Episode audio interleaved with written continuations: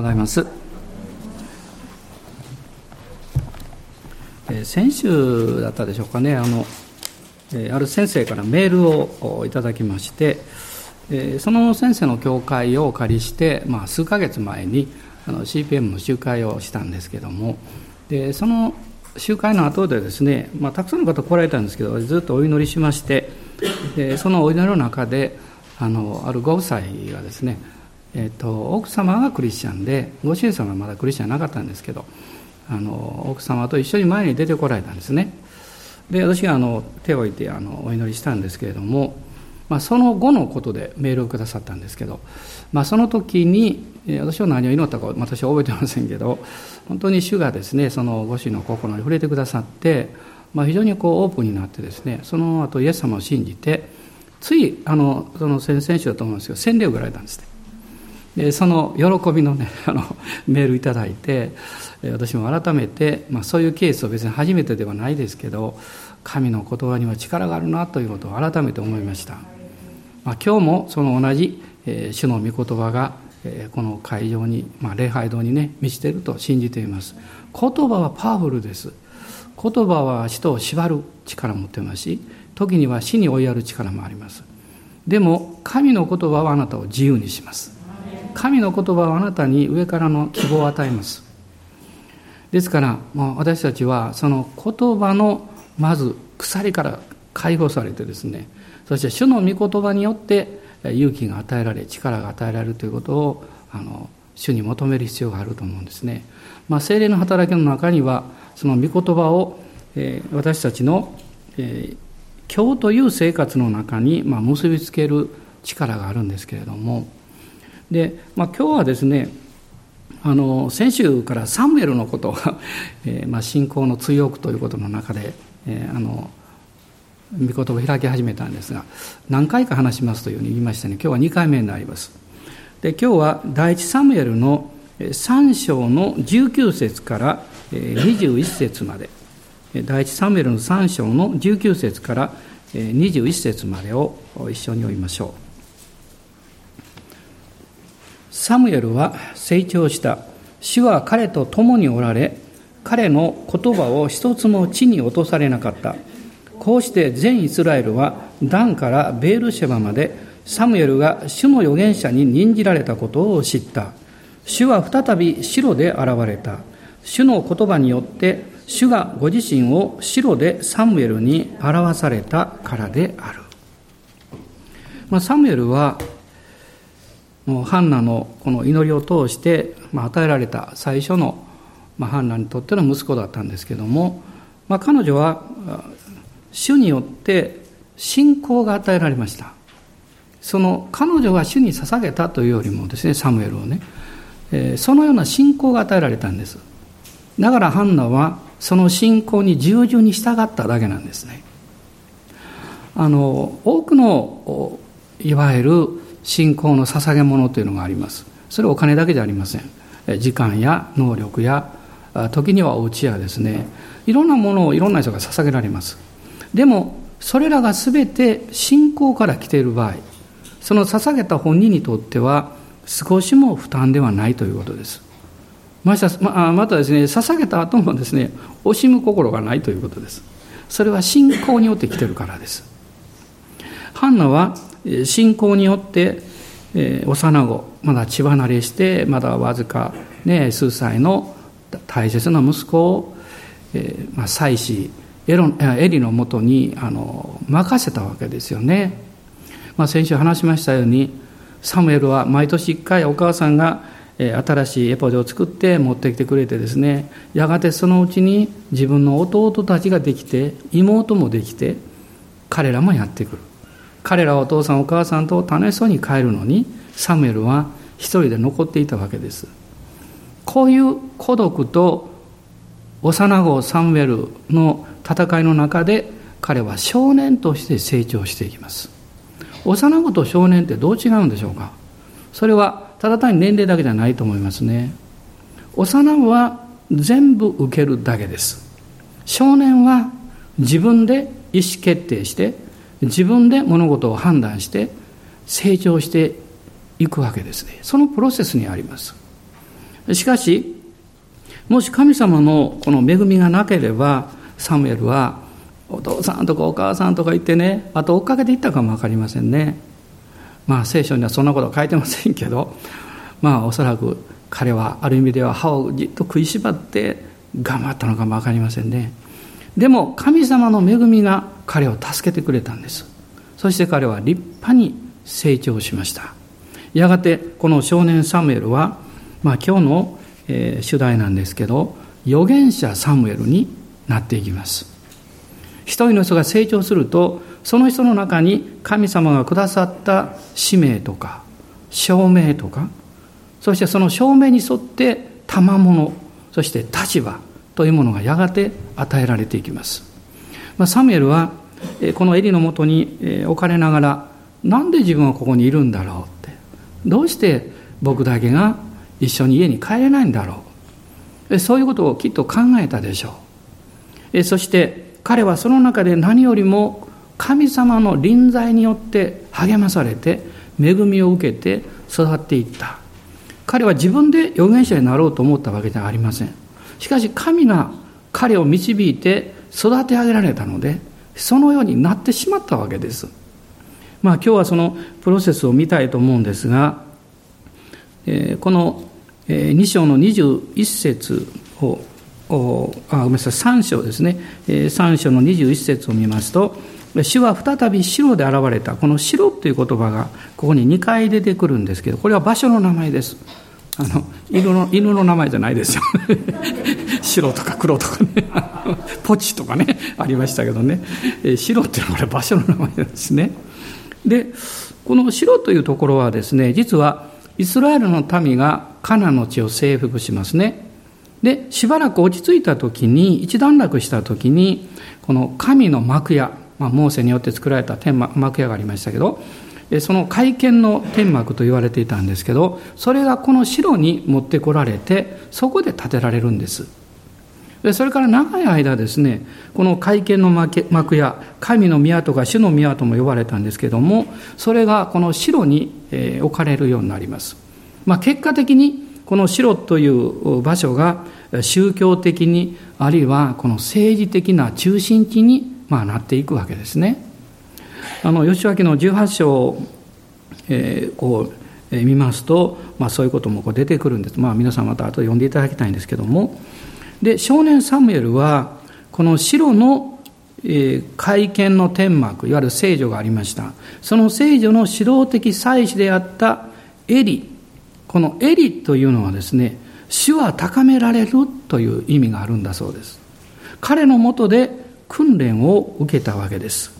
しかしこのサムエルを成長させたのは神ご自身です。パウロもコリント書の中に書いてますね。水を注ぎね。この上水を注ぐのは私たちだけどもでも成長させてくださるのは神です。あなたを今日まで成長させてくださったのは牧師ではありません。兄弟姉妹ではありません。神様です。でも神はあなたの成長のために牧師や兄弟姉妹やあなたの家族やまた友を用いてくださいました。だから私たちは神に感謝するときに人にも感謝しなきゃいけません。私は神に感謝するけど人はっていう人は間違っています。神様は人を用いて私たちを成長させられます。ですからそのために用いられた人々に私たちは生涯ね感謝を忘れてはいけないと思います。彼はこのエリのもとで、まあ、育っていくんですが、えー、聖書の御言葉にはですね、えー、彼は主のもとで成長したというふうにあの書いてありました。でこのエリという人は霊的にもかなり衰えてました。ですから自分の息子たちがあの主の宮においてこの悪いことをするのをどうすることもできなかった、まあ、その結果その二人の息子も主によって殺されてしまうんですね。しかしこのエリがですねあの貢献した最大のことは何かっていうと彼の人生はそのその立場にふさわしく、えー、まあ、内容がついていかなかったかもしれない。でも彼はこのサムエルという幼子を少年にそしてやがて大預言者に育っていくその場を提供したんです。私は時々勘違いするんですね。何かを育て上げたり訓練したりするときに、その人自身に何かをこう訓練しなきゃいけないと思うわけです。でも本当はそうじゃないんです。神様がくださった環境とか出会いとか、え、チャンスを通して人は訓練されて成長するんです。でも大事なのは、その人の降り場を提供することなんです。私には家庭の降り場があります。そして何よりもこの主の教会という素晴らしい神の家族の降り場所があります。そこにいる時に神はいろんな出会いを与えてくださり、また助けを与えてくださり、時にはまあ耳の痛いことも聞かなきゃいけませんけど、あそしてへりくだったらですね、成長させられるんですね。エリはサムエルを成長させたわけじゃないんです。でもサムエルが主によって成長するための場を提供したんです。それはあなたにもできると思います。あなたの奉仕の場、あるいはあなたが関わっている場、あなたが責任を持つ集会の場、それはあなたがそこで何かをしなきゃいけないわけじゃなくて、その場所を絶えず提供することです。そして主がその働きをしてくださることを信じることです。まあ、預言者、えー、サンベルはこういうようにして成長するわけです。まあ彼は成長し、主と人に愛され、主に仕えた。ということがこの2章の中に出てまいりました。つまり使えるっていう意味は何かっていうとどういうことかっていうとですね主ご自身を知っていく成長のプロセスなんです。私は使えるっていうと何か働きをするとかねこういうことをやらなきゃいけないと思ってしまうでしょう。でもあの真の意味はそこにはないんです。例えば、えーえー、誰かがですねそこにいて困ってる。あなた走ってて助けたとしますね。ね。その時あなたはえー、何をせ、えー、理解したんでしょう？あなたはその時にですね神様がそのようなチャンスをくださって神様がその人のことを心配しておられることをあなたが代表してやったわけでしょう。つまりそこには神様は愛なる方なんだということを経験するわけです。あなたが助けたんです。でもその助ける力と愛をくださったのは神様です。そしてその人にあなたによって助けられた感謝がありますけどその人を通してやってきた愛は神の愛であるということを教えたわけですね。ですから私たちがですね主に従っていくだけじゃなくって小さなことにおいてもそうです。使えていくことを通して使える本人がですね何ができたかではなくって使えている主を知るようになるんです。そのお方がどれほど素晴らしいかということを知っていくようになるんです。すると私は変えられていくんですね。このエペソビトへの手紙の一章の19節の中で、まあ、使徒パオロがそのことを書いていますけれどもあのちょっと読んでみたいと思います。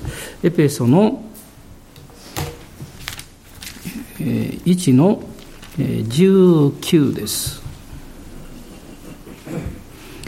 また神の全能の力の働きによって私たち信じる者に働く神の優れた力がどのように偉大なものであるかをあなた方が知ることができますように。神の全能の力の働きが私たち信じる者つまりそれは信じているがゆえに行動する人そのことを信頼しているがゆえに従順に従う人です。その人たちを通して優れた神の力これは偉大な力っていう意味ですね。それが表されていく。結果的にここに書いてるように信じる人がこのお方がどういう方であるかということを知るようになるんです。私はクリスチャンになりまして、まあ、51年過ぎました。ちょっと自分に誇ってます。ああよくやった。半世紀頑張った。みたいな感じでね。嬉しいんです。まあ誰も喜んでくれなくても私は喜んでますから。でその中のあなたの人生の収穫は何ですかと言われたらねすぐ言うでしょうね。主がどういう方かよく分かりました。そりゃそうでしょう。人間付き合いだってね50年ももし付き合っていたとしたら 本当にその人のことよく知ってると思いますよ。私たちは主が知ってくださってることのほんの一部しか知らないんです。でも主を知ってくださっああごめんなさい。主が知ってくださってる私ですね。その私はあの、えー、素晴らしい方に知られているんだということを知っていくわけです。あなたが「ああ神様素晴らしいね」って言ったとしたらそのようにすでにあなたは、えー、その方はあなたのことをもう知っていてくださったわけでしょう。そしてそれがこういう方であるということをあなたがあることを通して経験するわけです。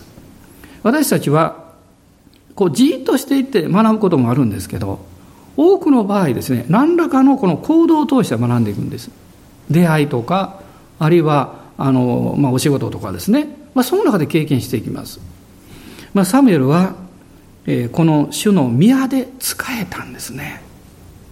この城の宮にはたくさんの人がやってきたでしょう、ね、その時にもうこのちっちゃいサムエルが走り回るのがですね掃除をしたり片付けをしたりあるいはここですよってエスコートしたり。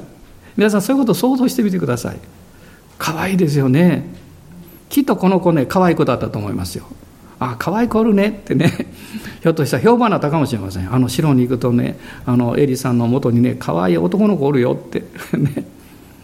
なぜかっていうとね聖書に書いてますから。彼はこの神とあの主と人とに愛されたって書いてますから。有名になったんだと思います。で彼がその少年から預言者として変えられていくこの入り口になった言葉ですね、まあ、そのことを、まあ、先週少し最後に言ったんですけど、えー、それが、まあ、私がの理解ですけどこの15節ですね。15節です。サムエルは朝まで眠りそれから主の宮の扉を開けた。朝まで眠り。まあそれはそうですね。普通そうです。でもこれをこう何かこう霊的に重ね合わせて考えるとイエス様とね復活の朝。復活の前は葬りがあります。葬りの前は死があります。つまり今までの自分の人生に死んで葬られて新しい自分が始まっていく。そして新しい自分は命の道を歩いていきます。死聖度に入っていきます。サムエルは朝起きて主の宮の扉を開けたと書いてます。今日あなたはこの主の聖女の中に入ってきているんでしょうか？いや入ってきているでしょう。あなたは主がおられるその臨在の中に入っていってるでしょう。そしてあなたはそこで成長させられていきます。彼は、えー、この4つのですねこのステップを、えー、今日読んだところからこう見るんですけども彼が成長していったこの第一のこと3章の19節のまず最初にありました。サムエルは成長した。そうですね。それはなぜかっていうと主は彼と共におられた。その主が彼と共におられた。私は反対にいつも考えます。ということは、サムエルが主と共にいることを選んだということです。イエス様もこのヨハネによる福音書の15章を見るとですね、私があなた方の中におり、あなた方が私にとどまっているならばとおっしゃっています。そのイエス様が、あなたがイエス様を信じてあなたのうちにおられることはもう変わりません。でも、主が私のうちにおられても私は時々自分勝手に主から離れてしまいますそうすると何が問題なんでしょう？離れたことが問題なんでしょうか？なんで離れるの？って神様怒るんでしょうか？いいえそんなことはないですよ。あなたが離れても主はあなたと共におられるんですから。でも主は悲しく思われるでしょう。なぜかっていうとあなたが主にとどまらない限り主があなたの人生を導き祝福したいと思っている実を結ぶことができないからです。神様が祝福してくださって結ぶ実があります。神様の祝福によって生み出されていく人生がありますそれはあなたの満足を超えたものですあなたが自分の満足だけを求めるんだったら好きなように決めて好きなように行動したらいいんです後味悪いですけどね 例えばですねあの何か家族にこそっと一人でごちそう食べたら「美味しかった! 」その後なんか悪いことしたなって きっと思うでしょう。ね。どんなにあなたが自分自身を満足させることがあったとしてもそれが真の祝福でない限り幸せにはなれないんです。皆さん満足感と幸福感は別なんです。幸福感というのは満足を超えてるんです。だからあなたの持ってるものを分かち合ったら幸せがやってきます。神様はそういうふうにしてこのサムエルをこの成長させなさった。つまりサムエルよあなたにとって一番大事なことはあなたが私と共にいることですよと、ね、私のところにいることですと。このヨハネによる福音書の15章の4節からこの10節のところをですね、まあ、みんな読まなくていいんですけどちょっとこの目を通していただきたいんですが、えー、特にこの15章の、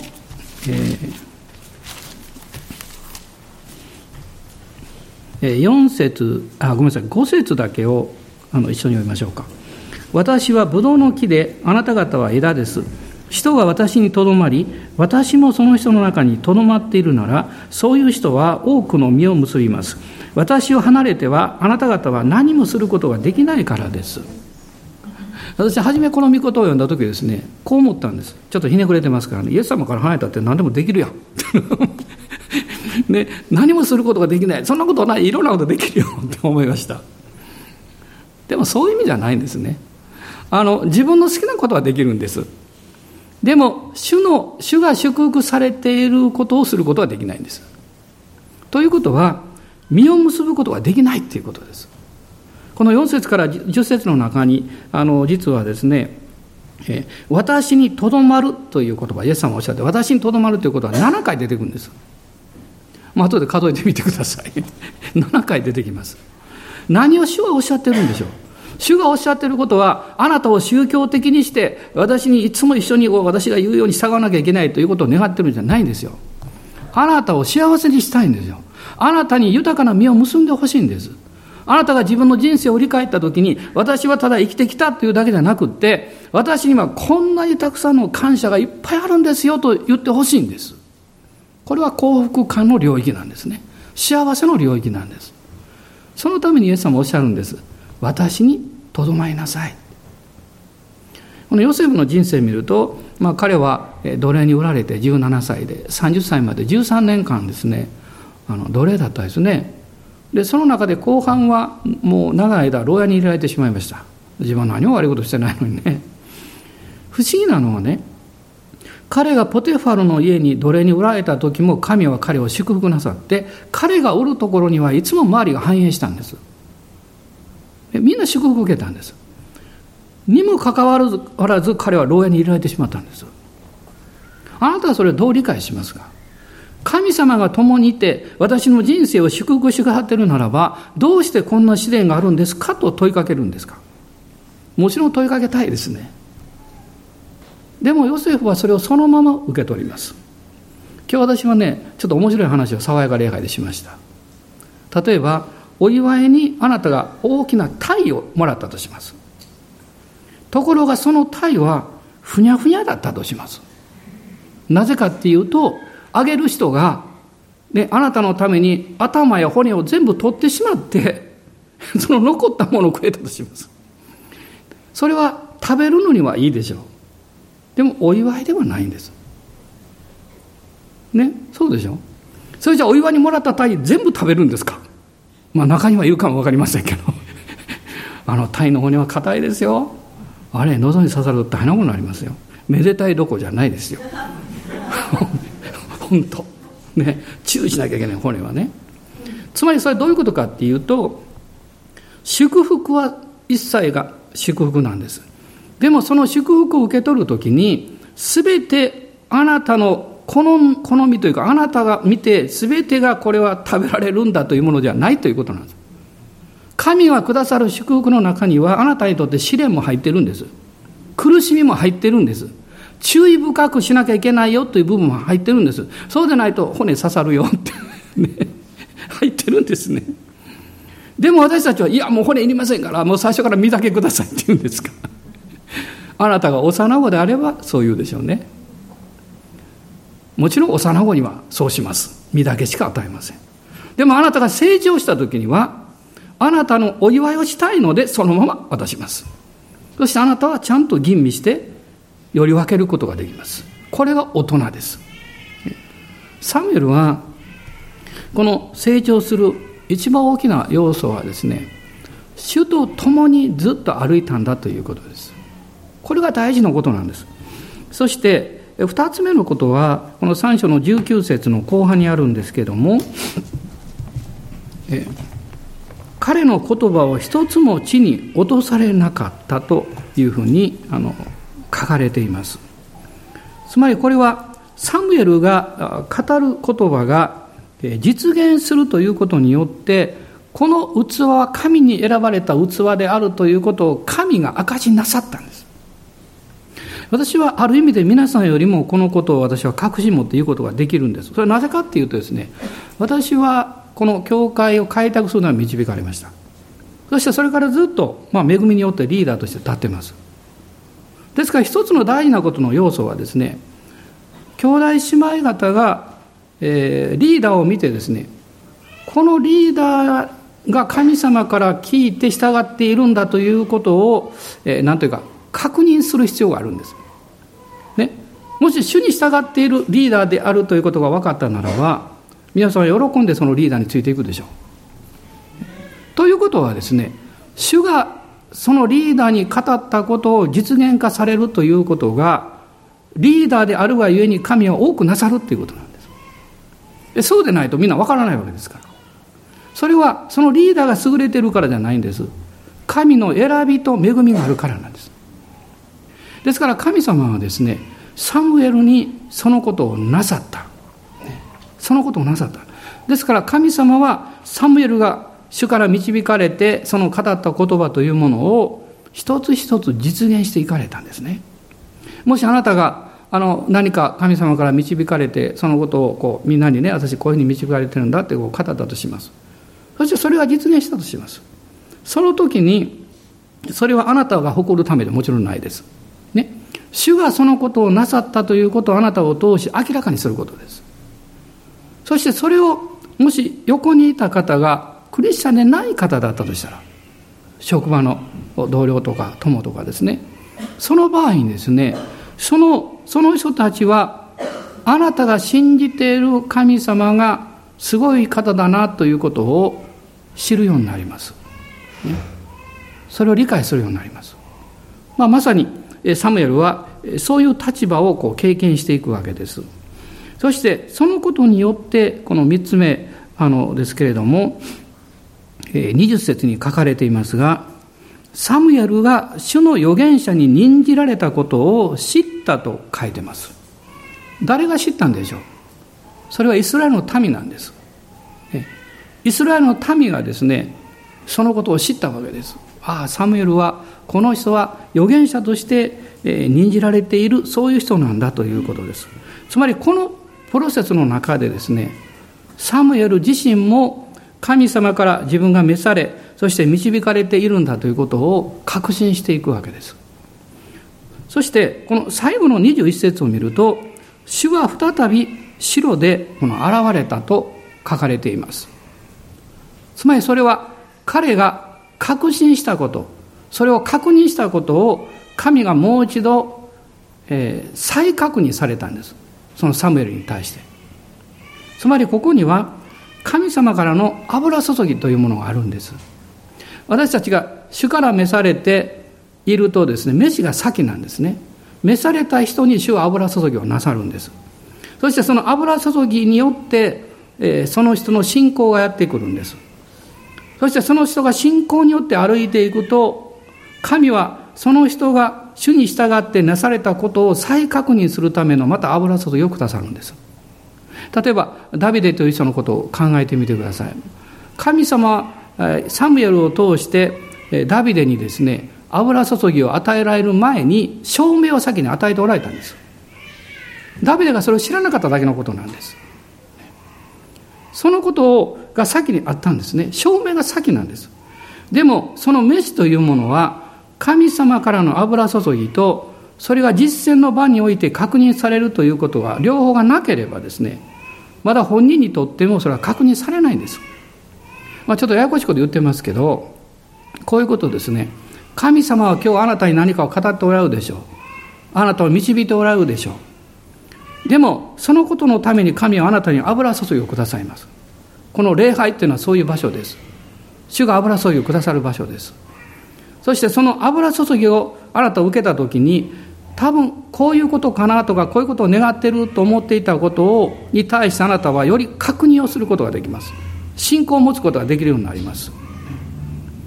そしてその信仰を持ってあなたは今週か分かりません。あるいはこれから先か分かりませんけど何らかの行動を起こすようになります。するとその行動の中でですね神様はあなたにある立場や責任を委ねてくれるようになります。あなたは証明があって油注ぎがあってその働きを受け止めてそれを行動に起こします。移します。すると神がですねその確認の油注ぎをくださいます。なんで私こういうことを言うかというとですね時々こういう質問されるんですね。主の油注ぎを受けるのはどうしたらいいんですかという質問なんです。で私はこう言うんです。あなたが神様から導かれたことに対して理屈を言わないで計算をしないで従順に従いなさい。そうすれば油注ぎが来ます。この油注ぎはじっとして受けるものじゃないんです。その主の御心と導きに従って行動を起こしていくときに油注ぎを受けるんです。サムエルはこういうことをこの預言者として導かれていく中でこの教えられていくわけですね。あの、えー、ここにはですからあの、まあ、4つ4つの実は流れというのがあるんです。それはまず神様の臨在があって、えそして、え主の御言葉がやってきて、そしてその御言葉に従った働きの立場があって、そしてそこに油注いがやってくるんですね。あの、使徒行伝のですね、13章を開いてみてください。使徒行伝の13章。2節から4節のところです。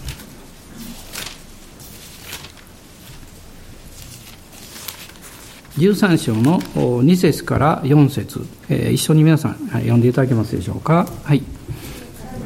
彼らが主を礼拝し断食をしていると精霊がバルナバとサウロを私のために性別して私が召した任務に就かせなさいと言われた。そこで彼らは断食と祈りをして二人の上に手を置いてから送り出した。ここにこのアンテオケの教会においてあのバルナバやサウロたちが主を礼拝していたということがあります。主を礼拝していました。そうすると主の言葉が語られたわけです。これはですねこういうふうに言えるんですね。ここに預言者とかあの教師がいたと書いてます。そのメッセージが語られまた、まあ、この教会も預言者の方が時々来られて祈ってくださるから分かると思いますけどこの預言の働きの大きな役割はですね主の神の国の働きの中であなたがどういう証明と賜物をいただいているかということを発見する手助けなんです。将来のことを語ることじゃありません。将来のことを別に語れる必要なんかありません。信仰があれば。なぜ将来のことを知る必要があるんですか？あるとしたらあなたが準備するためです。あるいはその方向性を見極めるためです。それだけで十分です。でも大事なことはあなたに神がどういう証明をくださっているかそしてあなたにどういう賜物を与えておられるのでそれを用いるように導いておられるかということを気づくことなんです。そうそう私は従っていきます。もしですね誰かが、まあ、今頃私そんなこと言う人いないと思うけどですねあの先生の将来のために祈りましょうかって言われたらあ祝福してくださるんだったらお願いしますって言いますけど別に私将来知りたいと思いませんと言うと思います。実際ですね皆さんもそうだと思うんです。分からなくてよかったって思うこといっぱいあるでしょ。もし来年の今頃何が起こるかっていうことが分かっていてそれがものすごく悪いことにまあ悪いことだったらというかね自分にとって試練だとしたらもうあなたはこれから来年の1年間眠れなくなると思いますどうしようもっとだんだん近づいてきた。どうしようどうしよう。ね。あるいは逆にものすごく良いことであったとしたらもう心がウキウキしてですね今自分がやるべきあの身近なことにこうなんていうか浮き足立ってねちゃんとできないと思います。神様は私たちの弱さを知ってます。あなたや私はそれほど強くはないんですね。それほど落ち着いてはいないんです。お調子もんです。何か言われたらああなるしですね。ちょっと一言言われたら仕事するしですね。そうでしょ？私は何言われたって平然としてます。嘘です。そんな人いません、ね、そういうふりをしてるだけです。内側にちゃんと持ってるだけでどっか行ったら「うわ!」って出します。だから神様は私たちのその弱さとか限界を知っているのである程度しか教えません。でも方向を教えてくれます。この道を行くんですよってね。だからあまりこう先のことを準備しすぎない方がいいと私は思います、えー、私たちもある年はものすごい経験しましたからね。その年のことをもし前の年に分かってたら大変だったろうなと思います。でも神の恵みによって分からなかったんです。でその時やった時にカーテンがバーって開かれてうわーって思ったんですけど。で不思議ですね。人間ってね現場に直面すると腹が座るんです。まあ大丈夫かって。先のことにあるって分かると心配するんです。今ここにやってきたらねもう大丈夫って。もう主がおられるんだからって皆さん言うでしょ。もう焼けパチになってねもうねこんな今頃準備なんかできないんだからもう信じますって言うしかないですから。それでいいんですよ。神は準備しておられるんですあなたのために。その準備されていたことに気づくんですその時に。その時にあこんな力が私の中にあったのかって発見するんです。そしてあこの人がまさかこのために私を助けてくれると思わなかったってね。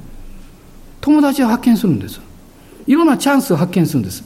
それは神が準備されていたけどあなたは気がつかなかったし気づく必要もなかったんです。でそれはあなたは、えー、今日ですね今日という日を主に信頼して歩んでおけばそれでいいんですよ。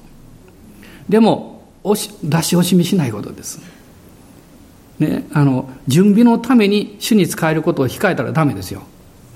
私は何度も失敗してますから言うんです。例えばメッセージもそうなんですね。あのこれ今度のために取っておこうみたいなこと言ってたらですね この臭くなるメッセージが。あのマナーみたいなもんです。ね安息日の前の日は2倍集めたけどね明日の分もって怠けを思ってこう怠けだけで蓄えておこうみたいなね。何か困難が起こった時のために準備しておこうって言ったら腐ってしまって良いものまで台無しになっちゃって。ね。まあもちろん100%そうできるわけじゃないんですけどまあ学んだことはですねいつもベストを尽くしなさいって。いつもベストを尽くしなさいって。惜しんではいけないあらゆる面において、ね、そしてその時が来ると蓄えていたものよりも、ね、その準備ですよ。準備していたものよりも、えー、神が準備してくださったものの方が大きいってわかるんです。神が準備してくださったものが大きい。でも自分が、まあ、これはこここういうふうにこの程度だけとかでやってるとですね、それが妨げになって、神が準備されていたことを受け取ることができなくなるんです。これは論理的でしょ。だってこれ実践なんだから。神様は常に空っぽの器を満たされるんでしょ？そうしたら私は今という時に今のベストを尽くすべきですよ、ね、誤解しないでね。私貯金したらいかんって言ってませんからね。貯金してくださいよ。将来のため蓄えてくださいよ。そんなこと言ってないですそんなことするなって言ってるわけじゃないです。そうじゃなくってあなたの心配を形にしようとしてはいけないんです。ね健全な準備は必要なんです。どんな場合でもそうです。私は多い時1週間10回ぐらいメッセージします。聞かれるんです。先生どこで準備するんですか？私笑いながら準備なんかしませんって言うんですけど準備してますちゃんと。もう何十年もかかって準備してます。そして今どの蔵からどれを出すべきかだけ主に聞きます。十分準備してますよ。どんな場合でもね。でも知ってることがあるんです。それは絶えずベストを尽くして空っぽになることによって神様がその時に準備してくださったものを受けることができるんだって知ってるんです。私が妙にこう、惜しんでしまってね、あの、力を尽くさなかったら、それが、その時に神が準備されたものを受け取ることができない妨げになるということなんですよ。今日すごいこと皆さん聞いたでしょう。だから、そうか。もう惜しまないでもっと親切にしようとかね。惜しまないでちょっと隠したのを出してきて 分かっちゃおうとかね。分かっちゃってください。もう素晴らしい友がたくさんできますよ。であなたの人生が周りにとっても喜ばれるものになりますよ。サムエルは、まあ、サムエルと戻りますけどサムエルはですね、まあ、いろんなこういう神様の御言葉を通して、えー、彼は準備されていくんですけれどもでも私は昨日ずっとそのことを考えたんですね私今日のメッセージのために昨日半日準備したんですね。その間何もしてなかったわけじゃないですよ。やりながら準備して心の中でねいろいろ考えながらですね。そして改めて考えたことあるんですね。まあ、それはサムエル記の4章からなんですけどもう時間がなくなってきたんですけど今日はこれだけ言って終わります。もう一回話します。来来週ね。もう一回。で、えー、この今日はですねもう最後にこういうことを申し上げたい。この4章からですね、えー、それから7章までの間。これはイスラエルの試練の時だったんです。あのまずペリシタとの戦争に負けるんです。それからですねなんと契約の箱が奪われてしまうんです。それだけじゃないです。それを聞いてあのエリがですね98歳でなんか落っこちて首の骨を折って亡くなってしまいます。彼の息子2人も戦死します。こういう悲惨なことがずっと続いてペリシテ人が契約の箱をこうもうあちこち持っていくんですけどもそこで災いが起こってですねついにベテシメシの方にあの牛に引かせてこう、まあ、ベテシメシに行けって言ったわけじゃないですが牛がそこ行くんですね。でその後このキリアテヤリムの人たちがそれを引き取ってあのアビナダブという人の家に契約の箱が保管されます。でこの7章なんですけど7章の1節と2節を見ていただきたいんです。キルヤテエアリムの人々が来て主の箱を運び上げそれを丘の上のアビナダブの家に運び彼の子エルアザルを性別して主の箱を守らせた。その箱がキルヤテエアリムにとどまった日から長い年月が経って20年になった。イスラエルの前科は主を慕い求めていた。ペリシトとの戦争があってそして少なくとも7ヶ月契約の箱は野原にほったらかされてですね。でそしてその後結果的にアビナダムの家に行くんですがアビナダムの家に20年とどまったんです。私の言いたいのはこういうことです。その間サムエルは何をしていたんですか？この4章を見るとですね4章の一節を見るとサムエルの言葉が全イスラエルに行き渡った頃行き渡ってですね、みんなこれから平安ですよ、物事がうまくいきますよ、と思った時に、ペリシテ人が攻めてきたんです。しかもイスラエル負けるんです。ね、契約の箱を引っ張り出したでも負けてしまって奪われてしまってもうずっといろんなことがあってこの20年以上の間サムエルのことが全く出てこないんですこの間サムエルは何をしていたんでしょう？神様はこのサムエルという大預言者をもう預言者と人々が認めたって書いてるんですよ。この預言者の存在を神はどう扱われたんでしょう？どうなんでしょう、まあ、私なりに得た結論はこういうことですね。彼はその間主に導かれて沈黙していた。一人黙って座っているがよいと愛歌に書いてます。アロンが悲しみの時に彼は主の前に黙っていたと書いてます。息子を失った後でね。私たちには選ばれる時がありそして活躍する時がありそして沈黙する時があるんです。そしてこの沈黙の期間は長いんです。アブラハムも66歳えー、っと、えー、なんだ99歳ね祝13 13年間。ね。13年間ですね。沈黙の期間があったんですよ。神が語られなかったんですこの沈黙の期間こそサムエルの大きな務めであったんですね。なぜかっていうと私普通考えてこう思うんです。サムエルが何か語って助けたらいいじゃないのって、ね、そうじゃないんです。神がサムエルを沈黙なさることによってイスラエルを変えられたんです。すでに次のための準備を神がもうなさった。サムエルというものを立てられた預言者を。でも、もう一つ大事なのは、イスラエルの民が彼を通して語られる主の言葉に従えるように変えられる必要があったんです。ね。いくら主の言葉がサムエルによって語られたところで、イスラエルの民が準備されていなかったら、相変わらずわがままで自分のことをやっていたら、何も起こらないんですよ。ですから、ここを見ますと、この7章の、あの、ところですけど、7章のですね、3節の中で、サムエルはイスラエルの前科に次のように言った。で、一つは心を尽くして主に帰れと。あなた方の間から外国の神々やアシュタルテを取り除けと言ってます。つまり、その間、イスラエルの民は外国の神々やアシュタルテの偶像を持っていたということなんですよ。偶像を持ちながら神の言葉を聞いても従えるはずがないんです。従ったところで自分にとって都合が良いと思われるところしか従わないんです。これを反肉反霊と言うんです。ね、あの反肉は肉肉の肉です。霊はこの霊的な霊ですね。つまり心を尽くして従っていない。かえってそれは災いのもとになるんです。悔い改めのない信仰、へりくだることのない信仰は、あなた自身にとって有害になります。ちょうどそれはですね、あの少しあの捻挫して足首が痛いなと思いながらジャンプするようなもんです。ジャンプすることはできるんです。でも落ちた時どうなんですか？足首もっと悪くなります。神はイスラエルの民をこの二十数年の間ですね、準備なさることをされた。だから、この預言者を立てながら沈黙させられたんです。そしてやがて彼が立ち上がって語り出す時が来たんです。これは7章以下です。この続きは来来週に。つまりあなたが神様から選ばれ立てられているということは常に何かをすることではないということを覚えていただきたいんです。この教会もそうだと思います。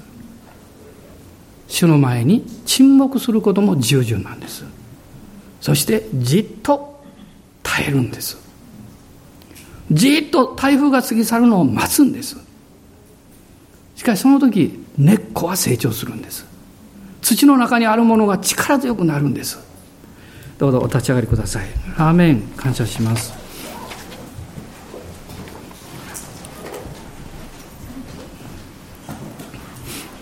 アーメン感謝します主の皆を褒めたたえますハレルヤ感謝しますアーメンアーメン感謝します今私たちも34年のこの教会の歩みを振り返りながらいろんなことを考えます私の一つの反省は今日メッセージしながら自分で思ってるんですけど神が静かに沈黙していなさいという時に一生懸命騒ぎ立てたんじゃないかなと思ってます。何かこうしなきゃいけないとか今こう前進しなきゃいけないとかですね。でも主はそれをも許してくださったしあえてそのまま受け入れてくださって今日今私たちはここにいます。主の皆を褒めたたえます。ハレルヤ感謝します。主の皆を褒めたたえます。ハレルヤ。だからどうぞ皆さんあのいつも何かし続けないでくださいね。主が沈黙しなさいと思言われたら沈黙してください。その時に周りを変えてるんです。やがてあなたが声を上げる時はやってきます。あなたが立ち上がる時はやってきます。主の時は常に準備されていますから。アーメン。感謝します。おーイエス様感謝します。ハレルヤ。ハレルヤ主の皆あがめます。アーメンアーメンアーメンアレルヤハレルヤおアレルヤ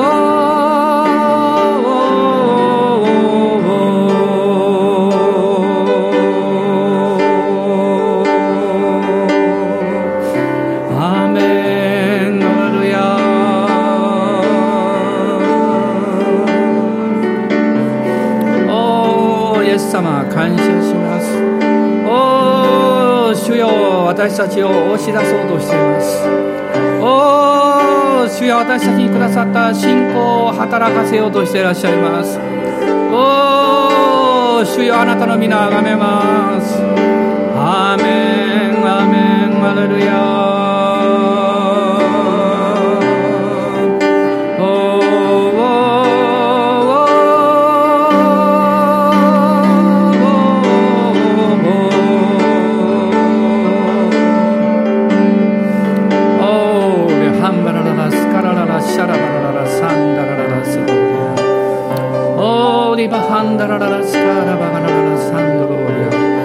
恐れるなと主はおっしゃいます。私を信頼しなさい。私についていきなさい主よついていきます。あなたについていきます。アーメン。アーメン。ハレルヤ。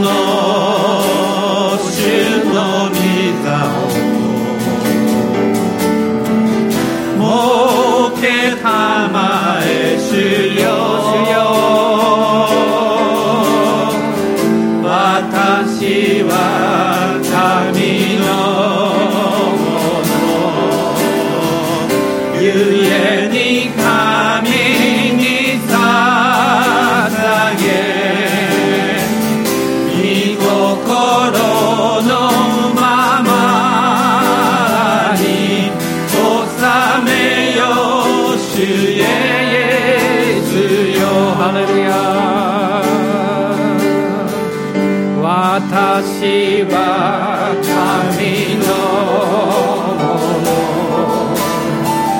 ゆえに神に捧げ御心のままに収めよう主イエスよ。今この賛美の中にありますけど御心のままに私を収めてください。それはあなたの気持ちがどうであろうがあなたの願いがどうであろうが主があなたの上に導いておられるそのことに従えるようにということです。今主に捧げるだけではなくってあなたの人生を主に明け渡しましょう。あなたの権利をあなたの主張を主に明け渡しましょう。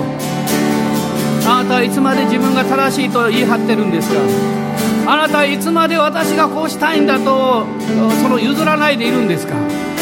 主はあなたを愛しておられるんです。主はあなたが素晴らしいと知っているんです。だからあなたにさらに良いものを与えようとしておられるんです。私たちはへりくだります。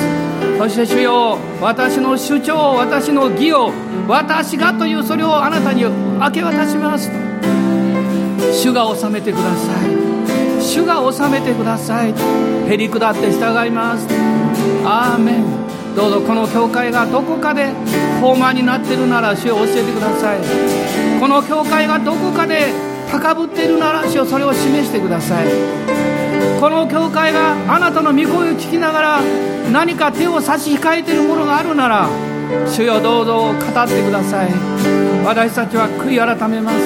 私たちはあなたの御心に従いたいですからどうぞ聖霊様助けてください。おーイエス様。今どうぞ皆さん祈ってください。この教会がへり下ってそして主の御心だけを愛して従えるようになれるように私のためにもそしてこのお互いのためにもどうぞお祈りください。アーメンアーメン主よ。おーイエス様。どうぞ助けてください。主よどうぞ助けてください。おー主よ。おーイエス様。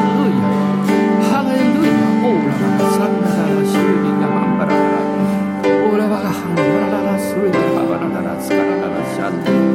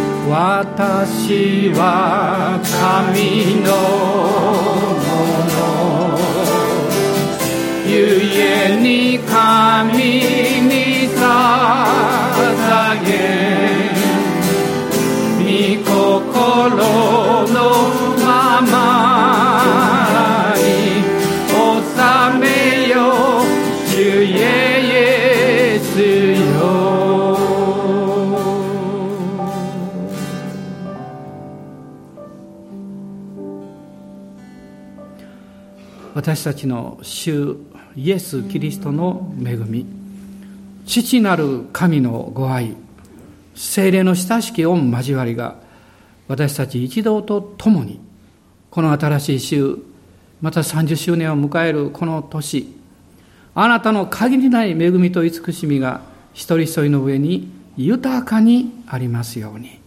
アーメン。